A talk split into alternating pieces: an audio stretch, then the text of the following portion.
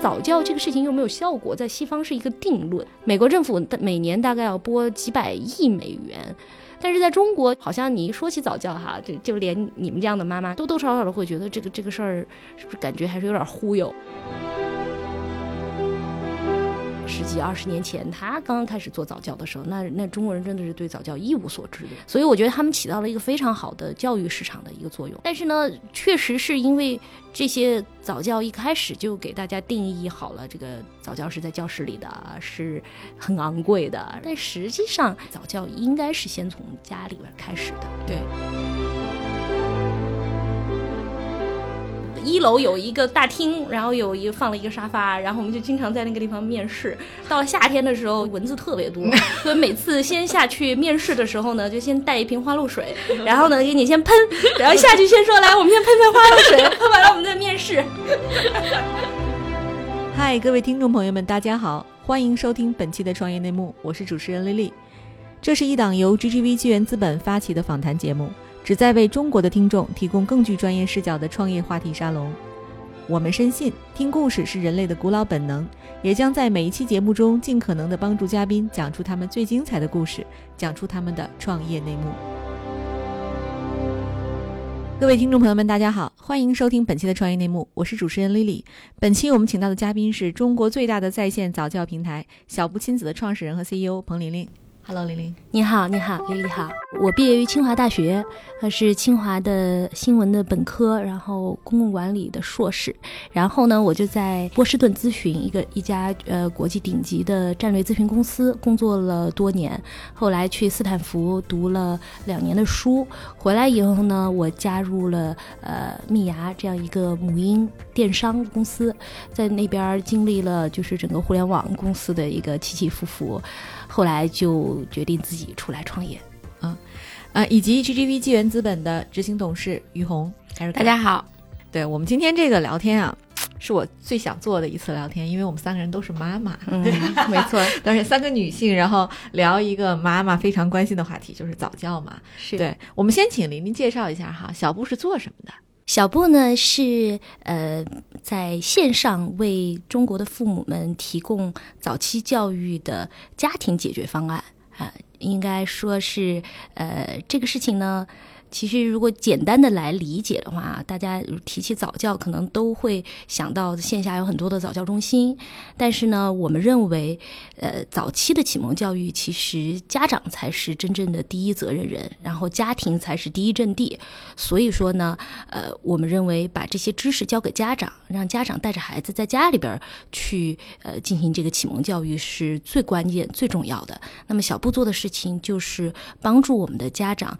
能够获取。取到这些最优质的方法，嗯，对，因为我跟艾瑞卡都是新妈妈哈，我们两个的孩子都现在还不到一岁半，就是我我在早教这个问题上哈，我自己是真的觉得从零到十，然后到五的过程，嗯，对，因为从你你从这个生孩子之前啊，你完全不知道，等孩子出来那一刹那，说哎呀，然后我要怎么这个给他灌输知识，然后培养心智，然后读了大量的书，嗯，但你发现你依然过不好这一生，就是你。读二十分，你还是不知道该怎么跟他沟通交流，是是，对吧？因为婴儿他其实很难很难互动啊。对，这个其实是我们当时设计小布的产品的时候的一个很重要的出发点。因为呃，其实，在我们做小布之前，就已经有无数人在给大家讲道理了。但是，就是很多家长都像你这样，就是读了很多。最后，你面对那个小家伙的时候，你还是不知道该怎么办。对，呃，所以其实就是小布切入的时候，我们在做这个事情的时候呢，我们就说，哎，我们最好呢先。教家长怎么做，呃，所以我们把这个过程其实是稍微有点反过来了啊。小布有两个最可能最核心的产品吧，那一个是智能游戏馆，里边有几千个亲子游戏，我们会按照孩子的年龄去推送给呃给这个父母，那每天都会有我们的建议。呃，那另外一个呢是呃小布家长大学，这是一个系统的给家长讲道理的东西。那这俩核心产品。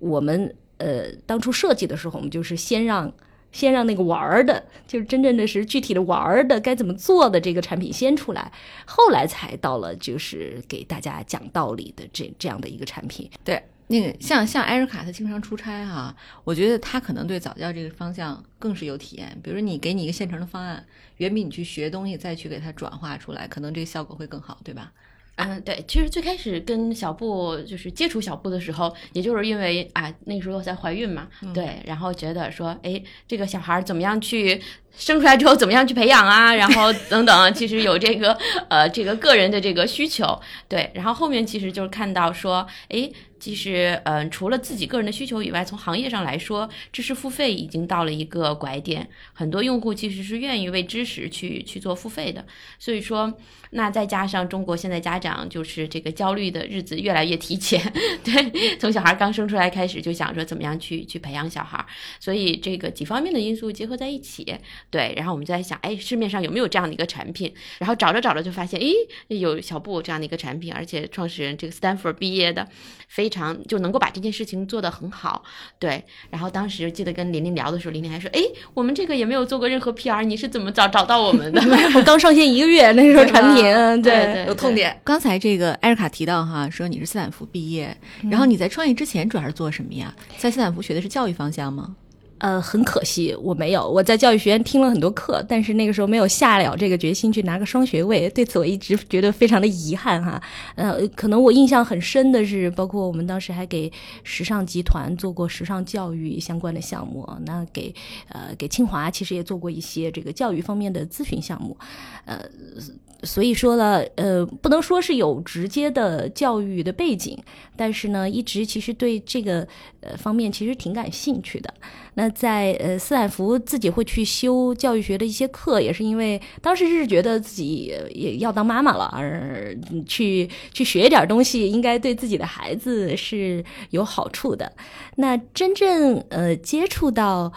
呃更多的这个母婴方面的内容，是因为我后来在呃一家母婴。电商蜜芽，呃，在那个地方就接触到了非常多的用户，然后加上我自己的孩子也在那个阶段，所以说就开始对这个事情越来越感兴趣。再加上我有一些斯坦福的同学，实际上是真的是做这一方面的。那我在我们家云宝出生了以后呢，我向他们讨教了很多有关教育方面的内容。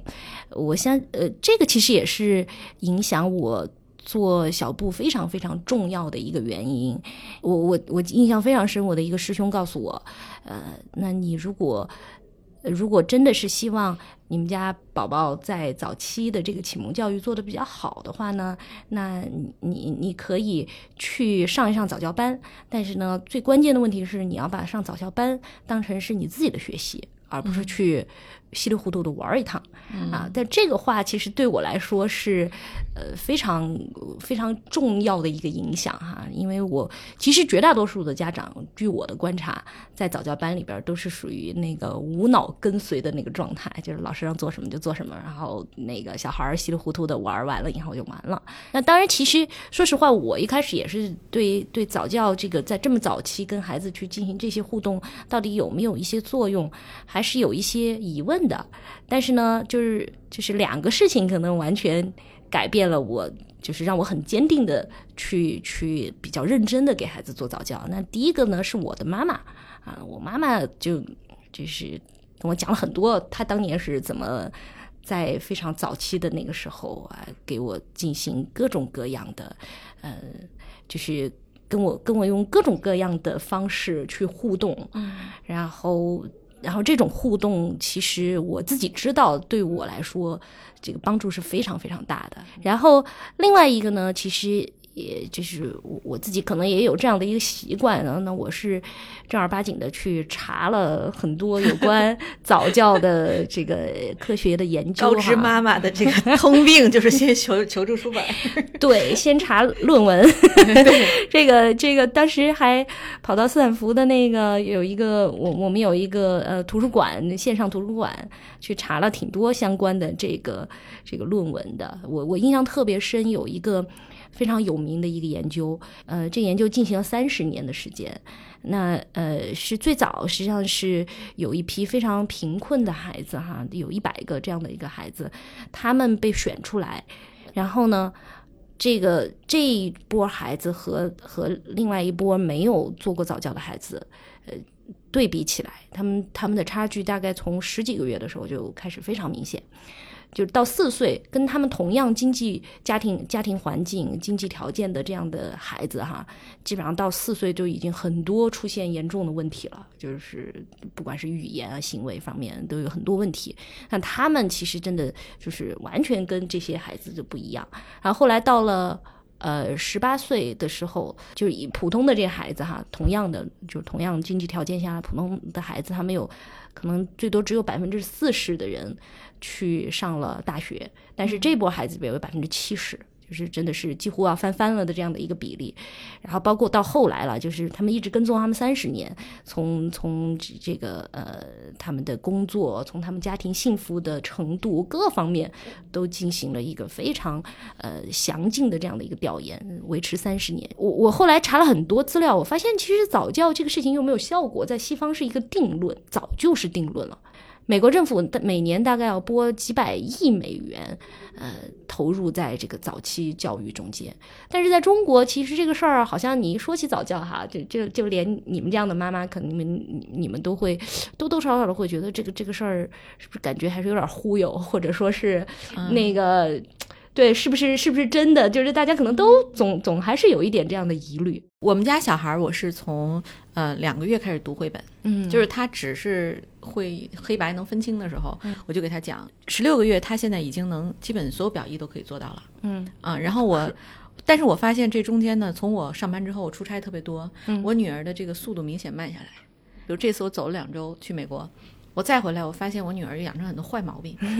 第一，她就小孩变得很快的，对，非常快。首先，她就会打滚了。就是她现在会躺在地上啊，就是有什么东西不给就开始闹，然后奶奶就无所适从。她对于什么有兴趣啊？就是奶奶会给她看电视。嗯，这个只要一加上这个刺激，完了，因为电视是多媒体，对吧？就它非常丰富，小孩就傻傻坐在那儿看，他就对这个事儿就更有兴趣。所以我非常同意你的观点，就是早教，首先我自己的这个这个经验啊，它是非常有用的。其次是就父母不能间断。你必须要坚持，你有没有理论不要紧，嗯，就是，但是你就照着这个小布上面那个那个游戏去干。绝绝对有效。可能我们中国人比较习惯一种灌输式的这样的一个一个教育方法，就觉得希希望这是有一个标准答案的啊。那我这个事情应该这么做，你就就一定要这么做，就达到这个效果。当然，你除非你是搞早教的，你不可能知道这么多呃这么多花样，对吧？然后，那我们都有我们自己所习惯的东西，但是我们习惯的这个东西，其实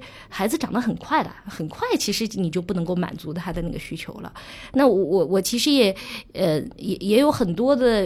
人说啊，我这个抖音线上有好多的这种什么亲子游戏哈，我今天看看这个，明天看看那个，我好像也都可以。但是其实我那个时候就发现，如果这个事情不成体系，你你这个这个这个两周发现一个新游戏，这样其实没有没有什么太大意义。对，亲爱的听众朋友们，我来预告一下。接下来的一个月时间，创业内幕将带来连续五集的美国特辑，近距离接触那些选择在北美开拓事业的中国创业者们，敬请各位期待。哎，玲玲，就是你其实做早教这个事情是一六年开始嘛？其实那时候已经有大量的线下早教中心了。对对，你觉得这个就是小布这个线上的这个平台，它和线下早教中心比，它的优势在哪里？嗯，我其实一直特别不。不喜欢把我们和线下早教中心比，我觉得其实说实话哈，这个是完全两件事儿。嗯，因为嗯，线下的早教中心它有它自己的很多的优势，但是我们强调的实际上是在家庭里的互动和家长的成长。因为呃，就是一定程度上，我们可以说我们这个产品是是我们的主要用户是家长。所以，其实家长的成长是我们最关注的东西。那那，嗯，这个跟线下早教呢，其实就有一个非常大的区别了。呃，或者说应该是一个补充，互为补充。那早教进入中国呢，确实是由这些商业机构带进来的，就是整个这个理念，对吧？呃，我我有个斯坦福的师兄，还正好是。就是一家非常有名的国际早教品牌，在中国的第一家，相当于第一个代理商，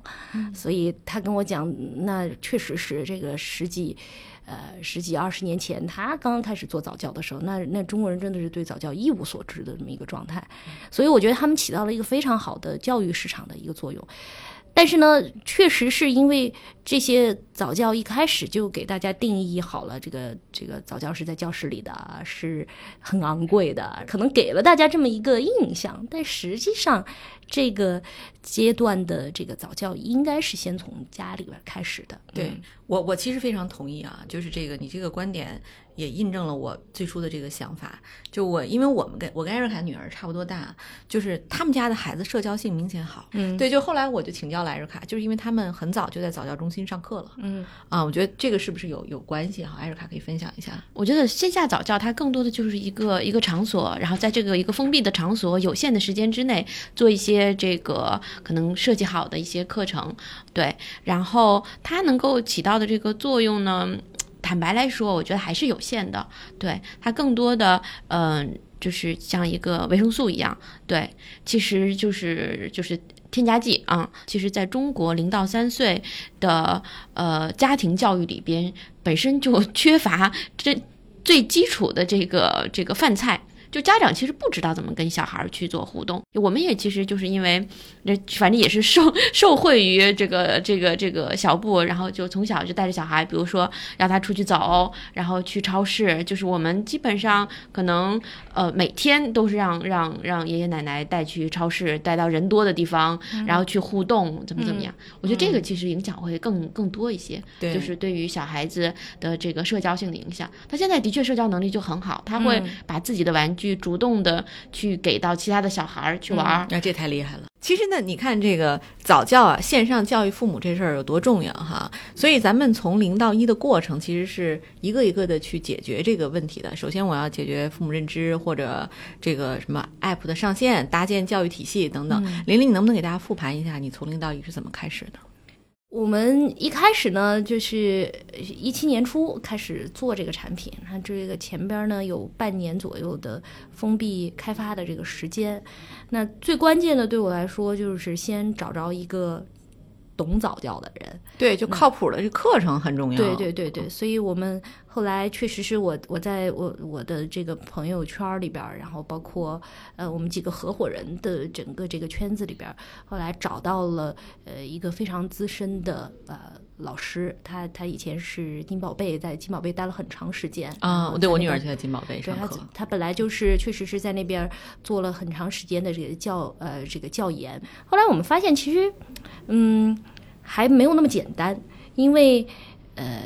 其实传统的做早教的人哈，他是呃非常以实践为导向的。他总的来说，呃，就是其实理论基础是相对来说是比较弱的啊。那那那些就是比如说我们北师大呀，或者是一些就像斯坦福啊、清华这些也都有教育学院。那这些人研究教育的这些人呢，又相对来说跟实践其实离得有有点远。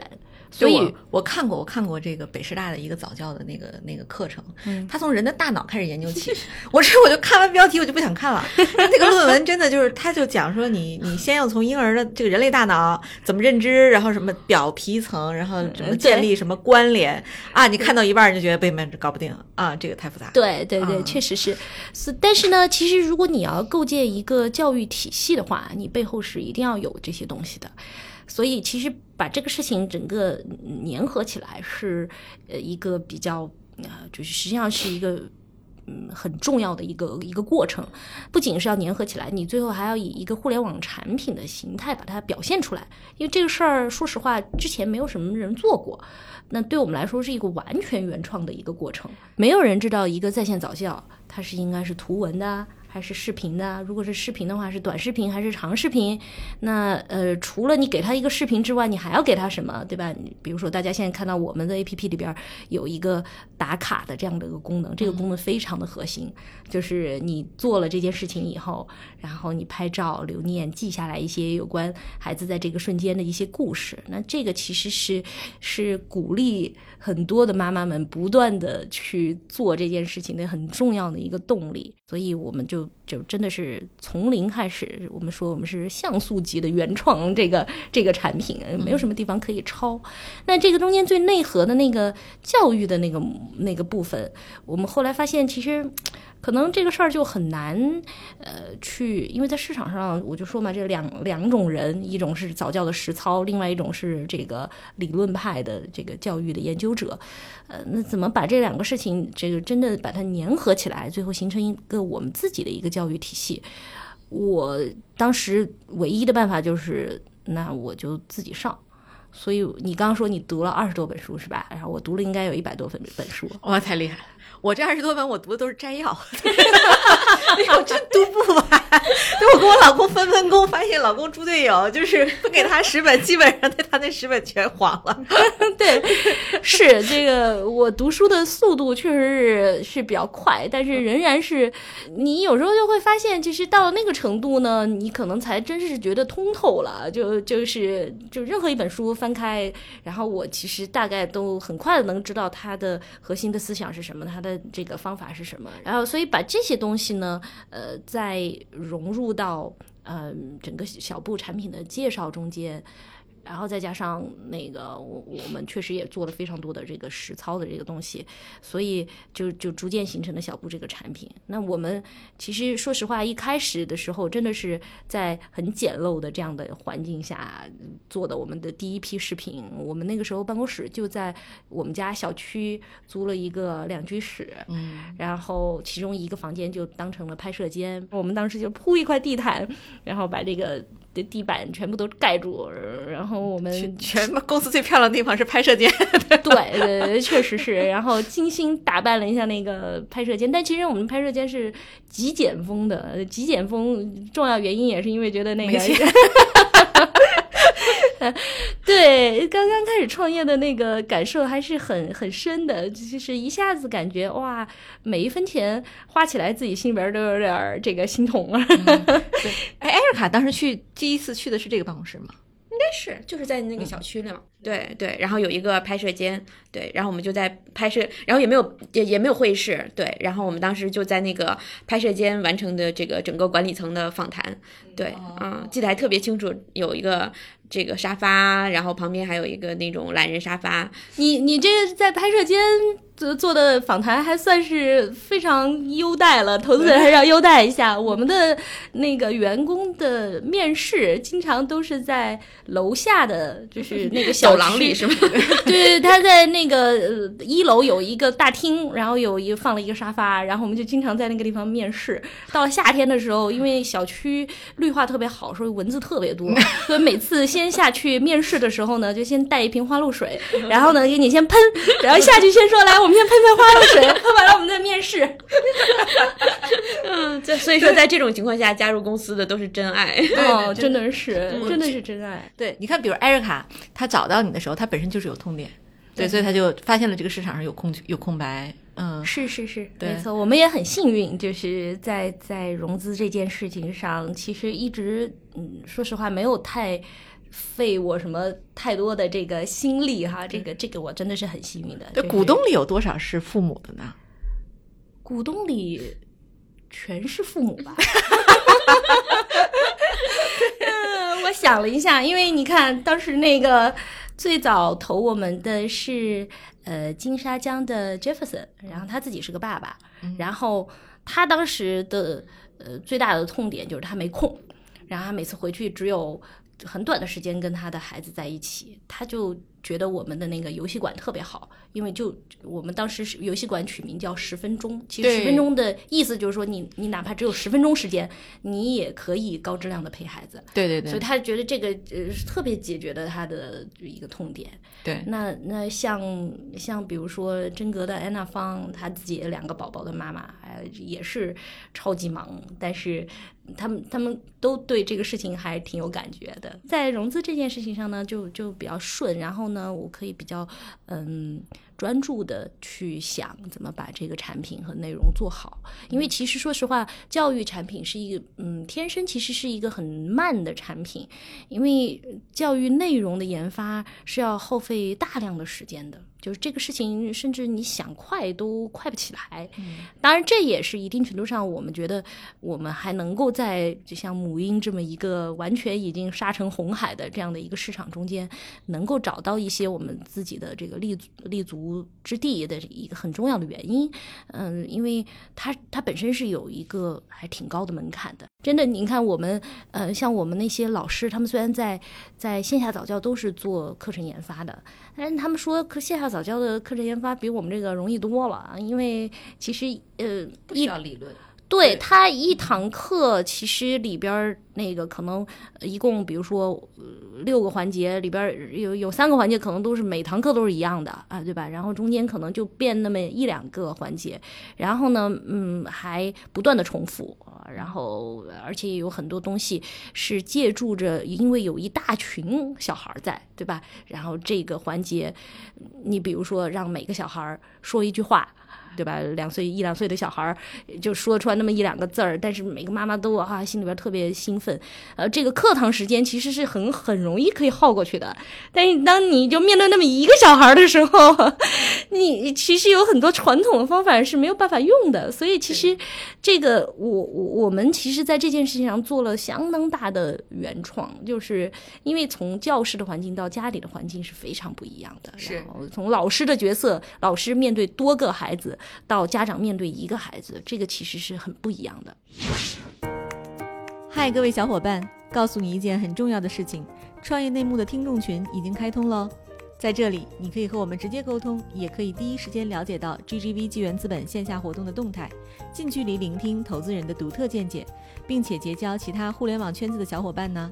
入群，你只需要添加微信公众号 CYNMXZS。我再重复一遍。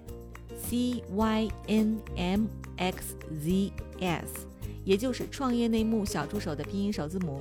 并在好友请求中标注“创业内幕”。接下来，小助手会帮助你完成入群操作。我们期待你的加入。那玲玲，我就说回来啊，就是其实咱们从一个小区起家，然后到现在我们做成中国最大的这个在线早教的平台，我们的这个用户都是怎么来的呢？最早的一批用户他是怎么成为我们平台用户的呢？我有一个朋友，他有一个嗯蛮大的母婴公众号，然后我就去去那个求他说来帮我呃帮我做一下宣传。然后啊，我们俩从从创业理念到呃到产品细节到内容研发，哎呦，我觉得我跟他耗的时间应该比比比跟你们还要多。在早期的时候，那简直是真的是就像在在在 pitch 一个投资人一样啊，跟他讲了很长的时间。他也是确实是对他的用户特别负责。然后后来他就说：“那好吧，这样我六一儿童节要送我的用户一个礼物，这礼物要不然你们出吧。然后呢，出了以后呢，就到你们的平台上去领。所以这个样子为我们带来了我们第一批的用户。幸运的一点就是有了这第一批用户以后，然后开始迅速的调试我们的产品。然后后来真正式的上线就。”就差不多，其实到了七月份了，到七月份的时候，嗯，然后呃，第一波用户其实是口碑传播啊，然后我们做了一一点点裂变的这个这个刺激，然后那个时候我们的核心课还是免费的，所以就是第一波用户进来试用的用户还挺多的，然后就逐渐的我们就。呃，往这个方向走。其实，在这个过程中间，还还真的是纠结过，说我们是不是要彻底做成一个免费的产品啊？把我们最核心的一些产品是免费的来做，还是付费的来做？但是后来我们选择了，我们还是要收一些费用，我们要把它做成一个真正的教育产品。我们不希望它只是一个内容，因为现在其实在这个呃这个互联网上内容太多了。而我们发现早教这件事情，哈，如果你不去真正的实践，就是你不去做，就是你看再多都是都白搭。那在这个过程中间，我们需要推动，我们需要服务。嗯，那这种推动和服务一定是要有成本的。如果说这个成本完全就是说不能用与不不不能以用户付费的这种形式来呈现，嗯，那我们可能很可能我们就会把它变成一个所谓的，比如说就是知识付费，就是内容稍微你讲一讲、听一下、看一下，让你爱做不做，对吧？就这样的一个状态。那这样的状态呢，其实我自己是觉得它就。它就达不到我们自己想要的那个效果。哎，我也想问问艾瑞卡哈，因为其实这个母婴啊，或者是在线教育，都是一个红海。就是你怎么看当年小布那么一个早期的公司，就是它是什么到底吸引了你？对，我觉得其实围绕着呃家长的这个产品非常多，虽然嗯。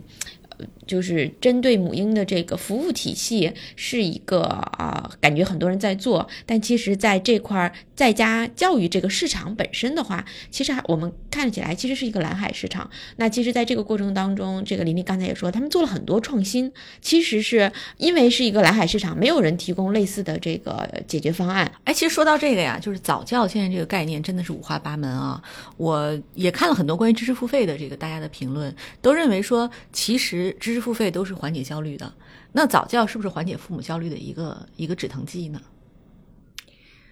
嗯，看是什么样的早教。其实说实话，市面上有一些早教是在增加家长的焦虑啊。这个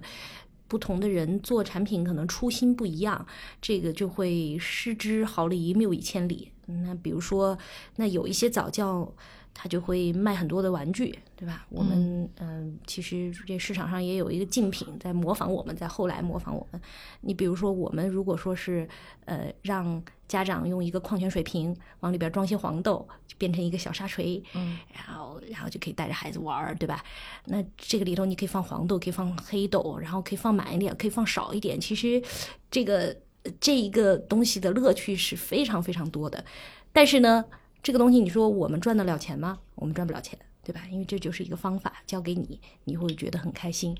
那赚钱的方法是什么呢？就是我给你个沙锤，给你一个做的很好的玩具沙锤。啊，那你可能确实是拿着也觉得好像高大上一点儿，然后那个你也也省掉了好像很多的麻烦，但是其实你失去了那个早教最最本质上的那个东西，就是就整个开放性的玩具是开放性的教具，其实是我们最强调的，在这个早教的过程中间，你要用一些东西能够充分的去激发孩子和家长的那个创造性，那这些东西其实往往都不是最复杂的，你带。着孩子玩玩泥巴，这个这个捡捡石头，用最简单的家里边的所有的这些纸张啊，所有的就是你你甚至对吸管这这种东西，厨房里的锅碗瓢盆都可以变成最好的早教的玩具，而不是那些可能给你设计的非常好的精妙精妙的这个呃，就是一些这个声光电的玩具啊。所以就是首先我觉得，嗯，这这个。这个初心非常重要，就是有时候，呃，有时候大家很容易被，就是家长其实他的辨识能力是相对来说都比较比较比较低的，因为他毕竟不懂不懂这些教育的原理，那可能很容易会被一些表面的东西给给迷惑。那那这个呢，确实也是我们想不断的在这个过程中间告诉大家的。其实这优质的。家庭教育、启蒙教育其实并不意味着你要花很多钱，当然，其实最贵的是什么？就是家长的时间陪伴。对 对，这个其实是可能就是相对来说，呃，是最最难得到的。对你刚才讲这个早教，它其实就是现在早教中心多种多样嘛，课程也各种各样。你如何评价一个早教质量的好或者坏？其实是这样，就是，但是我这个话，我我觉得可能会攻击性有点太强了。实话哈，说实话，那个线下早教，呃的效果是，就是呃相对来说是很难评估的，因为你一周就去那么一次，对吧？你那四十分钟的影响和你家里边到底是怎么做的那个影响比起来。几乎都可以忽略不计，就是因为就就是一个很简单的道理嘛。人家说，比如说学语言，你你要百分之四十的浸泡时间，对吧？你如果真的想学好英语的话，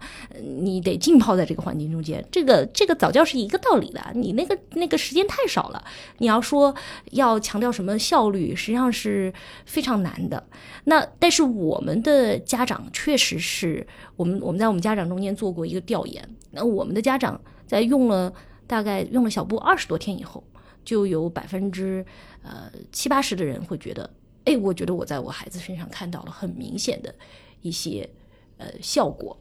那这个事情呢，呃，我们自己觉得这个这个说白了是一个，呃，首先它这个早教对孩子有影响这事儿本来就有这么多科学研究证明了。那之前说，呃，效果不明显，那是因为你一周做一次，对吧？但你当的真的变成那个你在家里边经常和孩子去互动，用科学的方法去互动的话。那个变化就是很明显的，因为孩子就是变得很快的，就是他自己本身有他自己的成长，然后如果你这个引导在非常到位的话，那他的那个学习能力是极强的。我我是真的是很同意，嗯，就这个好的早教其实就是你看孩子的成长，对来判断，对吧？没错，没错。琳琳，你们现在用户里，他是以一线城市的父母为主，还是以呃二三线为主？我们一二三四都有，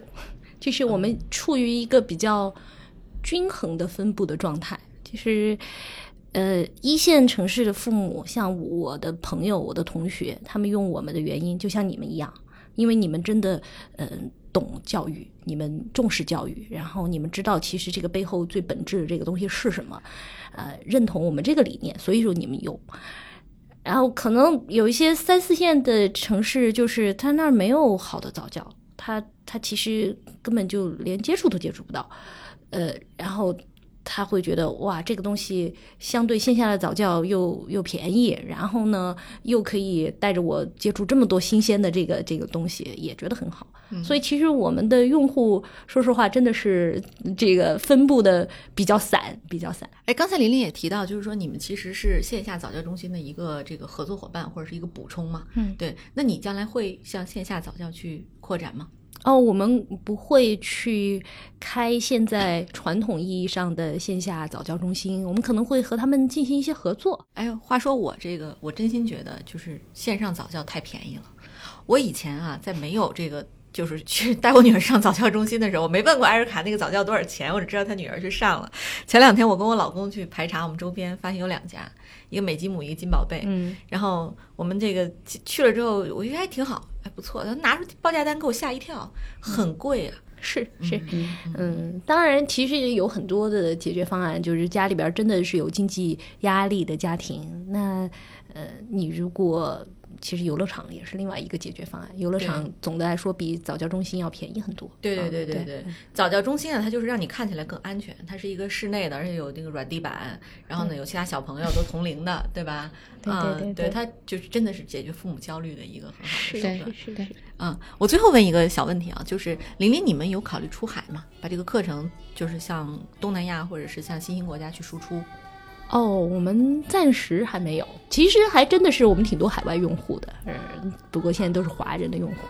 至于说要不要走出去这个事情，嗯，先解决中国的人的问题。对对 对，希望我们的节目可以让更多的家长意识到哈，早教是多么的重要。想早教，上小步。好，感谢大家的收听，我们下期再见。